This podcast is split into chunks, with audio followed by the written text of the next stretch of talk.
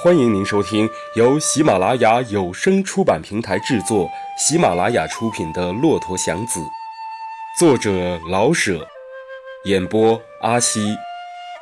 下面请听第二集。他们拉着最破的车，皮带不定一天泄多少次气，一边拉着人，还得一边央求着人家原谅。虽然十五个大铜子儿已经算是甜买卖了。此外，因为环境和知识的特异，又使得一部分车夫另成别派。生于西苑海淀的，自然以走西山、燕京、清华较为方便；同样，在安定门外的走清河北苑，在永定门外的走南苑，这是跑长趟的，不愿拉邻座，因为拉一趟便是一趟，不屑于三五个童子的穷凑了。可是他们还不如东郊民巷的车夫的气儿长。这些专拉洋买卖的，讲究一气儿由郊民巷拉到玉泉山、颐和园或西山，气儿长也还算小事儿。一般车夫万不能争这项生意的原因，大半还是因为这些吃洋饭的有点与众不同的知识，他们会说外国话。英国兵、法国兵所说的万寿山、雍和宫八大胡同，他们都晓得。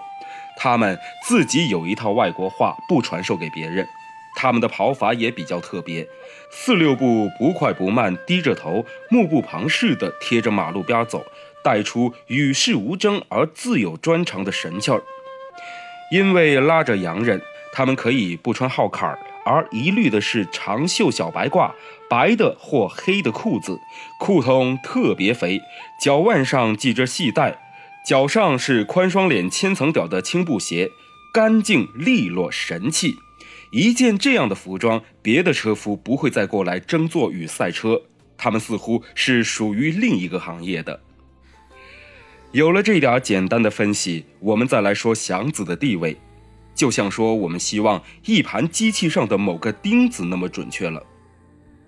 祥子在与骆驼这个外号发生关系以前，是一个比较有自由的洋车夫进化论的认识者。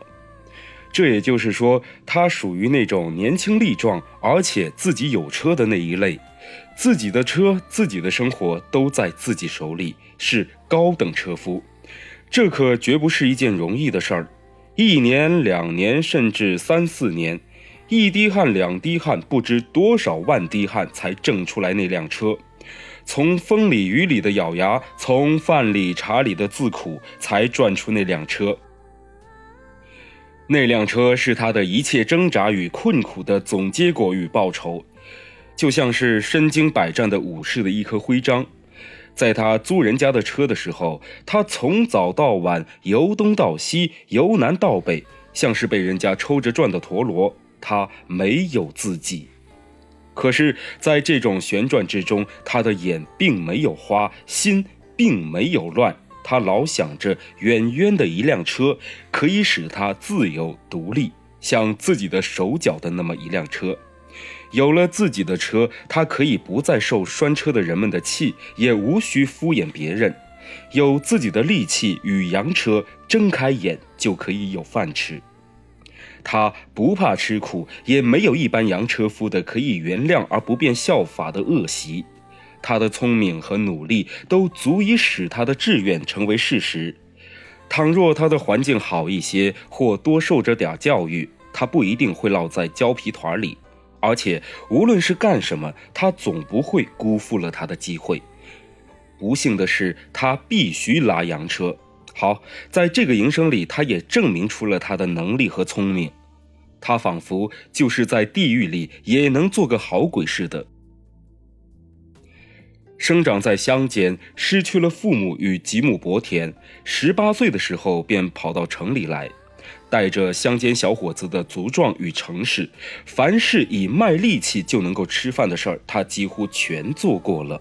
可是不久，他就看出来了，拉车是一件更为容易挣钱的事儿。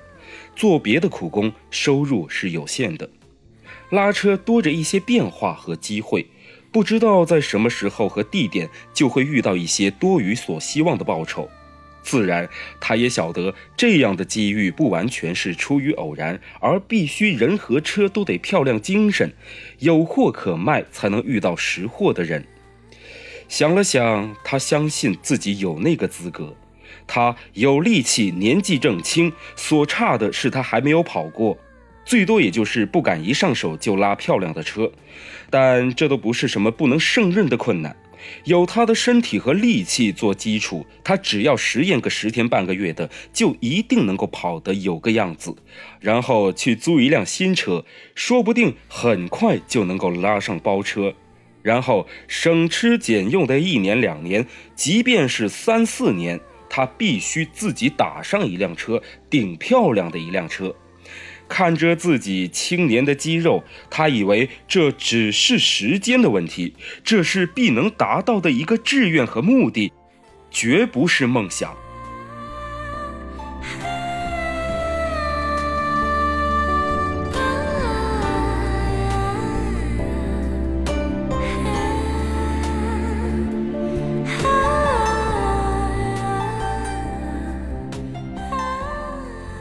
亲爱的听众朋友，这一集的《骆驼祥子》就为您演播到这儿了，感谢您的收听。欲知后事如何，且听下回分解。